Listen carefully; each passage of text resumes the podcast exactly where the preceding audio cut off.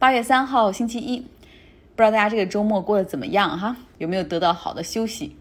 来说说新闻，马斯克的 SpaceX 的载人飞船今天从国际空间站返回到了地球，回收舱在四个减速降落伞的作用之下，落入了佛罗里达附近的海域。入海的时候发出了一声很大的这种 splash down，然后之后这个 SpaceX 的公司对两名宇航员说：“Welcome back to the Earth，欢迎回到地球。”相信大家都看了相关的视频，我来讲个花絮吧。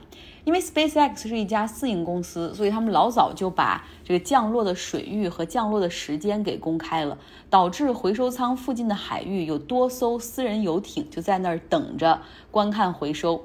当这个回收舱 splash down 落水之后，这些人更是把船都开得很近哈，就围着这个回收舱来进行观看。那 NASA 事后表示说，这是非常危险的。回收舱上当时可能还有火箭推进剂，也就是四氧化二氮这种残留。万一要是出了事故的话，引发爆炸，那个威力是很大的，所以这非常的危险。希望 SpaceX 下一次一定要控制。SpaceX 的船只就在旁边等着哈，然后他们大概有四十多名工作人员。当把这个回收舱用专业的船只打捞起来之后。两名飞行员出舱接受了身体检查之后，乘坐直升飞机回到岸上。这是一次很成功的发射和回收落地。那么回到技术本身，这个龙飞船在离地面四百多公里的高度上，然后绕着地球的轨道这样运转，当时的速度大概是每秒七点六公里。这个过程大概就是龙飞船它先脱离国际空间站，然后呢，它要先扔掉尾部的服务舱。之后启动制动点火，然后在地球的引力之下返回地球。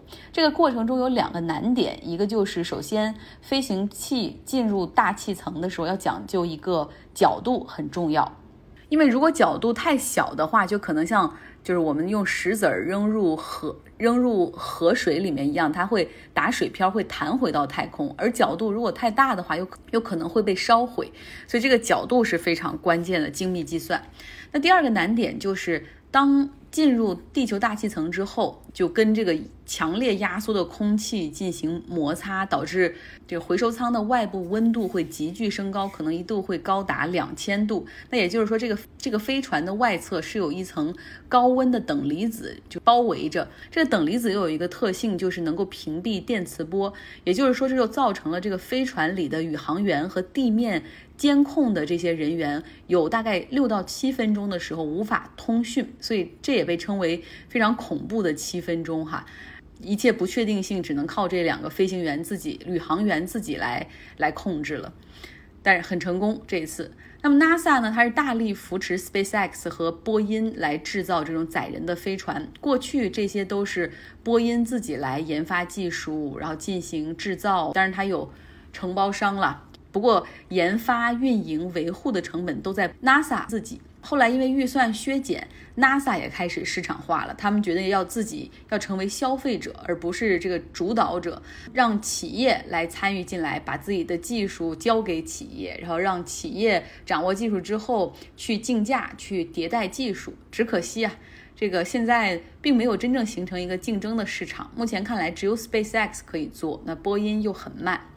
现在呢，这个 SpaceX 他们会有六周的时间来检测这个回收舱，然后下一次等待他们的发射是在九月末。有人说了啊，成功真的好棒，这是人类见证了历史，确实是这样。但是太空发射更重要的是要通过多次发射才能够看出这个技术和飞行器的稳定性和安全啊，就是说一定是一个低事故率，所以对 SpaceX 的考验还在后头。既然说到太空，大家可能想到前几天哈，阿联酋这个国家成为了阿拉伯世界里第一个向太空进军的国家。他们在日本三菱公司的帮助下，向太空发射了一个火星探测器。那么现在他们又搞出了一个阿拉伯世界的第一，他们是阿拉伯世界第一个拥有核电厂的国家。大家心里肯定跟我想的一样，就是当地的油气资源这么丰富，别忘了阿联酋大概有全球百分之四的油气资源的储备，为什么还要用核电厂来发电呢？天然气实际上也算比较清洁了。阿联酋其实他一直希望摆脱对原油的依赖，所以他这种决心体现在火星发探测器，也体现在这次他搞核电厂。那这个核电厂呢，会有四个这个反应堆 unit，如果全部可以启动的话，能够为阿联酋提供全国所需电力的四分之一。我们知道中东这个地区其实很敏感哈，这谈核色变，谈到核 nuclear，所有人都会有点紧张。有两个疑似有核能力的国家，一个是以色列，就是大家都猜测它有核武器，但是它从来没有，它从来没有承认过，成为了一个不能说的秘密。而另外一个就是伊朗。它已有一个核电站正在运行之中，这个核电站是 N 多年前德国人帮着建的。有人说了，哎，你看你这儿犯了个错误，既然伊朗已经有核电站了，那阿联酋现在这个核电站就不应该是阿拉伯世界的第一。我当时也在想，哎，为什么这到底对不对呢？后来我查了一下。伊朗和土耳其这两个国家，他们都属于伊斯兰世界，但是他们不属于阿拉伯国家，主要因为他们的语言不是阿拉伯语，而且在历史上，这两个地方和跟阿拉伯世界的这些民族啊、文化呀、语言啊，也都相差的比较远。所以记住了哈，伊朗不是阿拉伯国家。伊朗一直都希望有自己的核武器，那作为它的这个中东劲敌沙特。当然也是对核电站和核武器有想法的，每年在军费上投入非常的大。但是没想到阿联酋这个更小的经济体、更少人口的国家，先推出了核电站。不过呢，它和沙特之间，这个阿联酋和沙特之间是非常亲密的盟友，就是兄弟俩。它这个做出的核电站是在韩国公司的帮忙下设计建造的，所以就相当于其实沙特也很快，就只只要他想，他很快也可以有自己的核电站。外界质疑说，阿联酋其实它有非常好的太阳光照，有全世界最好的这种，而且又有大量的沙漠嘛，就可以去造这种太阳能。那这完全就可以去做又稳定又便宜又安全的清洁能源。那为什么一定要发展核电站呢？所以说，在在阿拉伯世界这些国家里面，除了伊朗之外，还有一个就极力反对阿联酋发展核电，这就是他们的邻居卡塔尔。卡塔尔一直是对沙特不服，甚至沙特和阿联酋等都怀疑卡塔尔私底下跟伊朗的关系更好，还对卡塔尔发起了制裁。所以有人说了，阿联酋的这个核电站恐怕对阿拉伯世界不是一个什么好事儿。来说说默多克家族的豪门根院又来了新的一集。八十八岁的默多克，他的二儿子非常出色的，今年四十七岁的 James 默多克，他是彻底和家族生意一刀两断了。他在上周五的时候辞去了新闻集团董事会的席位。那么目前呢，他和默多克所缔造的这个新闻帝国再没有半点关系了。离开的原因，他他在声明中写到，就是 editorial disagreement，也就是对编辑部的立场和决策感到不满，这种分歧很大。新闻集团中目前所包括的媒体有《华尔街日报》、《纽约邮报》、英国《泰晤士报》、《太阳报》。那么另外呢，默多克家族的新闻资产还包括福克斯 Corporation。那此前呢，这个詹姆斯已经完全从福克斯新闻那边的全部辞职了。辞职原因其实也是啊，就是完全没办法赞同福克斯电视台的几乎所有议题，不论是对总统还是对气候变化的否认，以及对移民的排外、对少数族裔的歧视。简单说就是三观不合。之前我们讲过一次默多克家族的分家，哈，就是到底怎么让这个二儿子放弃这个继承权的呢？当然他自己本身也要放弃，但是作为父亲的默多克怎么要把这一碗水端平？来听去年的我的一个报道，默多克家族是如何通过把他们的二十世纪福克斯电影的业务卖给了迪士尼，然后来完成套现，同时让大儿子拉克兰重新掌握大权。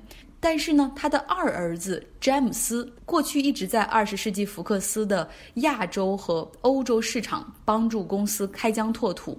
他呢是带着二十亿美元离开了。过去他一直是二十世纪福克斯的 CEO，新闻集团的 COO。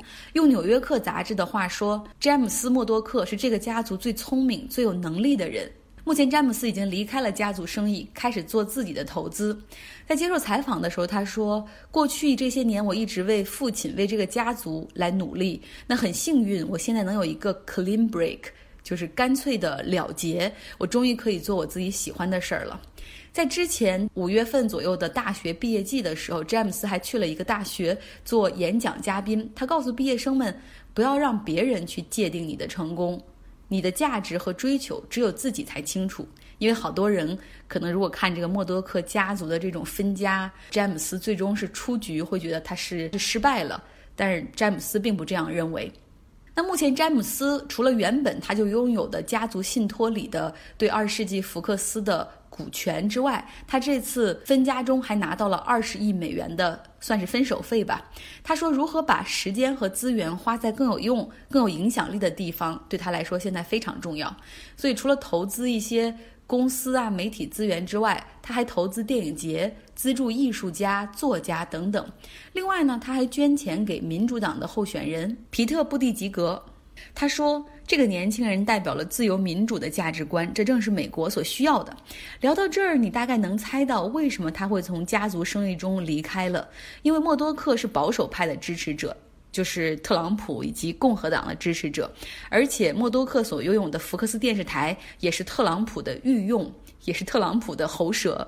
相比之下，詹姆斯的思想更加自由，和整个家族，包括他哥哥和他父亲，有点格格不入。他也毫不掩饰自己的价值观。他说：“市场的自由化最终会导致政治的自由化，导致民粹，而这些最终会伤害民主制度。”他和他的妻子还资助了研究机构去做一些如何增加选民投票率、如何避免科技和媒体被政治操纵的研究。詹姆斯·默多克在他的这个妻子 Kathleen 的带领之下，其实越来越变得 liberal，很偏自由化、偏自由派、偏自由派，所以跟他的家族、跟他的父亲、哥哥越来越没有办法能够对话了。就在几周之前。呃，詹姆斯和他的妻子还给拜登的竞选捐了一百万美元。结尾说说欧盟哈，讲一个我跟欧洲同事聊天的中间有一些信息很有意思，给大家来讲讲。我这个同事是一个荷兰人，叫冯马泰森，在三月份疫情之前，他加入我们公司的，他是从英国搬到了葡萄牙，然后是我们欧洲的总部。他的经历听起来很离奇。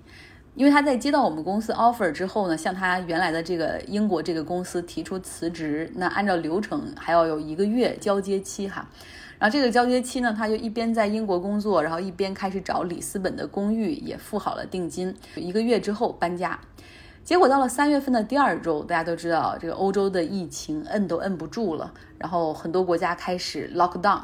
然后他有一天就接到了房屋地产经纪人的电话，说说哎呀，明天。我们从晚上十二点开始，这个里斯本就要进入 lockdown 了，然后之后就不能够轻易出门了。如果你不能够在明天十二点之午夜十二点之前赶到里斯本的话，那就不知道什么时候能办入住了。我这个同事是个很果断的人，他马上查了一下第二天早上的机票，然后连夜收拾了两个行李，剩下的东西就委托他英国的朋友代管。第二天早上就八点从伦敦飞到了里斯本。那当然了，他的这个跨国搬家还有下步哈。随着疫情有所缓解，英国和葡萄牙解开封闭，就是允许航班互飞了，他就飞回到英国去拿剩下的行李。最关键的是要把他的车从英国开到葡萄牙。我说真的这么方便吗？左右舵都不一样，你真的就可以把车直接开过来吗？他说对啊，这就是欧盟的好处。他这辆车呢是一辆比利时的二手车，他是在荷兰的时候买下来的。然后当时去英国工作的时候，他就把这个车从荷兰开到了英国。他说很简单呐，就是开到港口。买张渡轮票，甚至有的地方是有隧道的，你就可以直接开过去，抵达英国。上路之后无需办理任何手续，直接开走，开回家。然后日后当你有空的时候，可以去本地完成一个注册，需要填写一张就是清关的 clearance 的表格就可以了。然后我说，这驾车的方向，英国是。跟欧洲大陆是完全不一样的，然后他们的汽车跟欧洲大陆是相反的，这也不要紧嘛。他说这也很简单啊，就是也是可以互通的，说也没有要求说你必须要买一个在跟英国座一样的车才可以。开的时候你只需要记住驾驶员你所坐的那个座位的这旁边的这个测试镜永远需要 in the middle of the road，就永远需要在道路中间，那么这样你就不会错，就不需要参考其他人哈。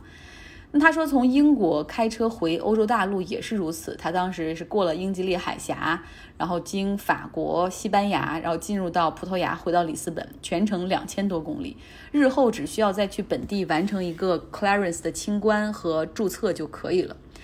他说，欧盟其实真的让欧洲人感觉到了极大的便利。过去像荷兰与德国之间有边境，这就意味着很好的高速公路再快。修得再好，但是到边境前五公里都会变得异常的拥堵，因为要过海关查证。有了欧盟之后，让人员、货物和资本自由的流动，形成了一个特别大的市场。他也他说他自己再也不必考虑说只在荷兰找工作，而是可以把工作机会放眼到整个欧盟。那对于他的国家荷兰来说，他们更是在经济上获得很大的红利，因为大部分欧盟对外出口的货物全部都是从欧洲大陆被运到这个荷兰，然后在这里再被分配上各种各样的集装箱，出口到其他国家。他说，其实外人在谈欧盟的时候，更多谈的是经济哈，但实际上对于欧洲来说，欧盟还有一个很大的作用，就是保证欧洲的。和平要知道，欧洲是地球上经历过战争和冲突最多的国家。从罗马帝国瓦解之后，欧洲的国境线就是随着战争不停的变迁。我在我的微信公号张奥同学上传了一个 GIF 图，大家可以看到，就是哇，那个变的，就是每一次战争国境线都有变化。那像荷兰，它的国家就曾经和英国因为在海上贸易起了冲突，有那么两国之间的战争断断续续打了一百多年。再比如说二战期间，他说像荷兰这样的国家，三天就被纳粹德国完全占领了。如果让我们国家，你不论花多少钱去强大军事，其实无济于事的哈。所以说有了欧盟真的很好，可以避免军事上的摩擦。大家都成了一个利益共同体，可以更好的发展经济。我还我还跟他聊起来，就是现在欧盟内部的这些矛盾哈，像之前我们花了好多天讲的这个欧盟的峰会，就是这南欧和北欧国家之间的这样的矛盾，东欧和西欧国家之间的矛盾。然后他说，这就其实跟一个很大的国家一样，跟中国或者跟美国一样，你东西南北地区的人有不同的饮食习惯，然后意识文化上也会有差距。在欧盟主要分大概三大块儿吧。第一个就是以德国为首的这种保守主义的国家，像德国呀、荷兰、北欧这些国家，他们认为政府的收支平衡很重要，金融市场的监管也非常的严格。第二个呢，是以法国为首的，称为拉丁国家，哈，像意大利呀、西班牙、葡萄牙。另外一派是东欧国家，他们也被称为 New New Democracy，也就是在上世纪八九十年代才开始脱离苏联实现民主的东欧国家。那这些国家，他们现在就是经济发展速度很快，但是可能在 democracy 的建设上还有很多缺陷，所以就是有这种三种的大的意识形态的冲击。所以听他讲这种区域的这种一体化，勾起了我的一些想想象哈。这个区域经济一体化在二十世纪的第一个十，二十一世纪的第一个十年来说非常的热。那个时候我们国家和和东南亚的这些国家有东盟，然后希望能够不仅推动统一的市场，也更能够实现未来人员货物的自由流动。另外，我们和我们的邻国日本、韩国考虑到中日韩的这种区域联盟。哎，想一想，如果你不需要签证，就可以去日本、韩国，然后去找工作机会。很多年轻人的选择不仅是北上广深，然后可能还有首尔经济圈、东京经济圈都可以纳入你的选择的话，好像我们的生活和工作又多了很多种可能性。哎，只可惜，但是到了这个十年的话，全球化好像已经不那么受欢迎了哈。好了。这就是周一的节目，希望大家本周有一个愉快的开始。